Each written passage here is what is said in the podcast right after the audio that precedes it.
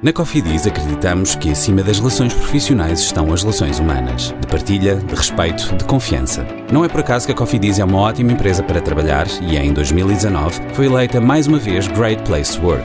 É por isso que quem vos diz isto sou eu, um colaborador da Cofidis e não um locutor contratado. Cofidis, de pessoas para pessoas.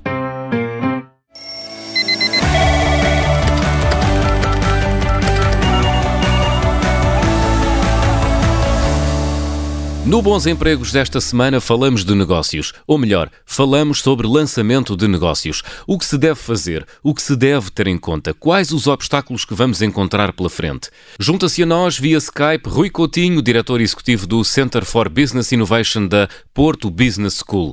Viva, Rui! Olá, viva! Em Portugal há muitas pessoas a criar o próprio negócio. Tem noção dos números da criação de empresas? Os números não são muito claros. Nós sabemos seguramente que há um crescimento no número de criação de novas empresas uh, em Portugal e, simultaneamente, há uma, um abrandamento na taxa de mortalidade de empresas recém-criadas. Ou seja, significa que estamos mais resilientes e isso é importante, mas sabemos também que, uh, apesar da crise na criação de novas empresas que tem afetado os mercados ocidentais, Estados Unidos e Europa, Portugal não está ainda a navegar nessa corrente, estamos contra a corrente, uh, com números ainda positivos e com um impacto cada vez mais interessante. As novas empresas, sobretudo as empresas de base tecnológica, por exemplo, já valem 1,1% do PIB nacional, uh, números de 2018. No seu entender, há falta de criação de negócios próprios em Portugal? Somos um povo empreendedor ou nem por isso? Eu julgo que nós somos essencialmente e eminentemente um povo empreendedor. em particular aqui no Norte nós temos essa consciência muito, muito apurada. Uh, uh, uh, o número de empresas familiares, pequenas e médias empresas, é substancial. Isso é um indicador dessa capacidade empreendedora. O nosso problema não tem estado, o problema da economia nacional não tem estado exatamente na capacidade de criar novos negócios, na vontade de criar novos negócios. O problema tem estado, sobretudo, nas na capacidade de poder encontrar valor acrescentado que permita, por um lado, que esses negócios sejam cada vez mais lucrativos e cada vez eh, com indicadores de crescimento uh, substanciais e, por outro lado, que tenham a capacidade e a resiliência para acompanhar a mudança cada vez mais acelerada que o, o tecido económico empresarial e o mercado impõem a, a, esses negócios. E o que é que se deve ter em conta no momento de criar um negócio? o importante é perceber o que é que o mercado necessita, é ouvir o mercado. É claramente compreender uh, uh, não apenas uh, o que o mercado, aquilo que são as tendências tecnológicas ou aquilo que são os produtos que estão, que estão, que estão na moda, se quisermos, mas fundamentalmente percebermos como é que o mercado precisa desses produtos, quer esses produtos e está disponível para pagar por esses produtos ou serviços. O cliente sabe mais sobre a vossa empresa do que vocês. E depois, como é que alguém que já ouviu o mercado se deve lançar na aventura de criar um negócio? A partir daí é claramente trabalhar cada uma das, das, das, etapas, cada um dos blocos desse, desse modelo de negócio. Ou seja, eu diria, depois de auscultado o mercado e de compreendermos claramente o que é que o mercado precisa, encontrar a equipa certa para desempenhar as funções certas, com agilidade, com rapidez, com eficiência e com produtividade. No processo de lançamento de um negócio, que dificuldades é que genericamente se enfrentam?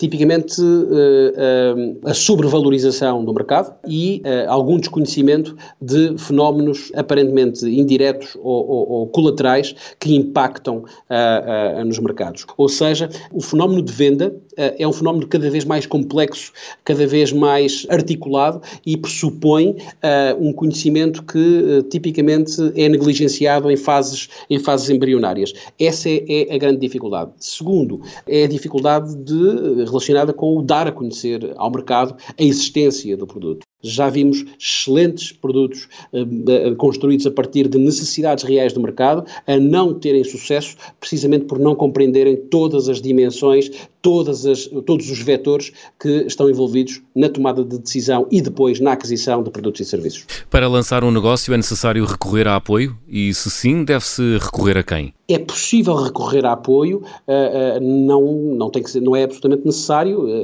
que, que, que, se, que se faça. Mas os apoios existem existem, estão disponíveis e devem ser utilizados uh, na, na, na, medida daquilo que o empreendedor considerar útil uh, e necessário. Apoios que podem ser públicos, o programa Startup Portugal tem um, um portfólio de iniciativas que permitem apoiar os empreendedores em diversas, em diversas fases de, de, de, do desenvolvimento do, do seu projeto.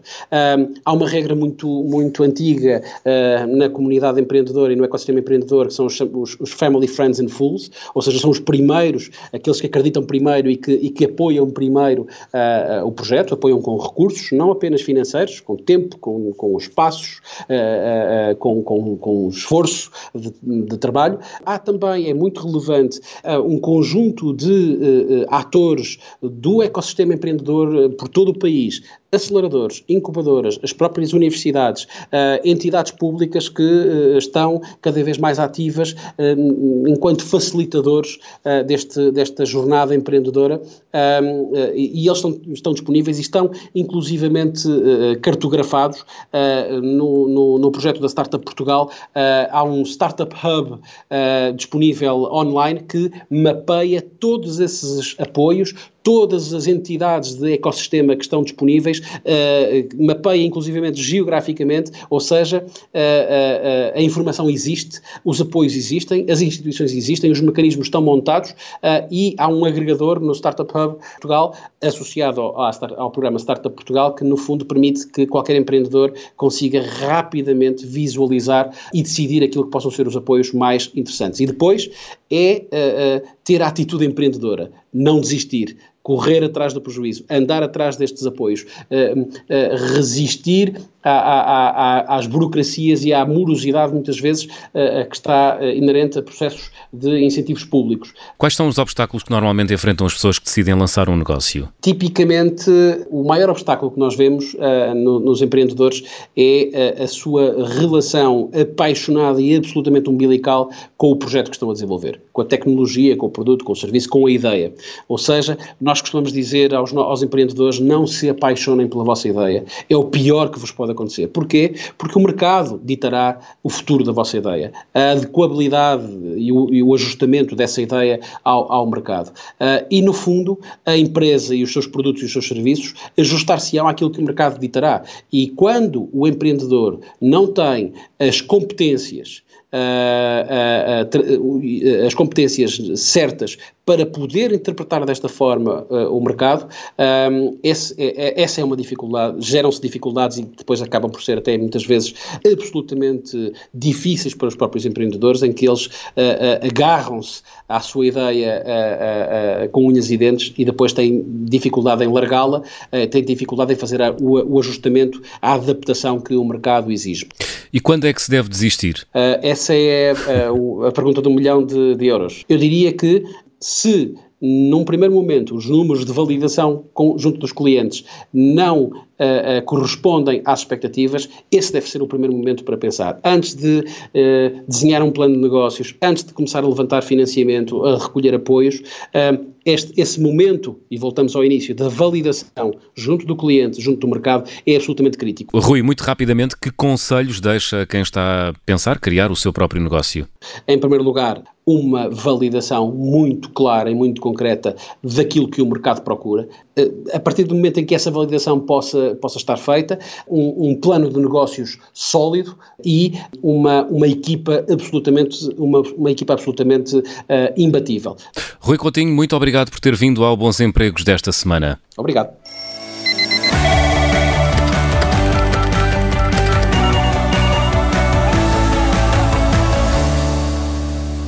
Na Cofidis acreditamos que acima das relações profissionais estão as relações humanas, de partilha, de respeito, de confiança. Não é por acaso que a Cofidis é uma ótima empresa para trabalhar e em 2019 foi eleita mais uma vez Great Place to Work. É por isso que quem vos diz isto sou eu, um colaborador da Cofidis e não um locutor contratado.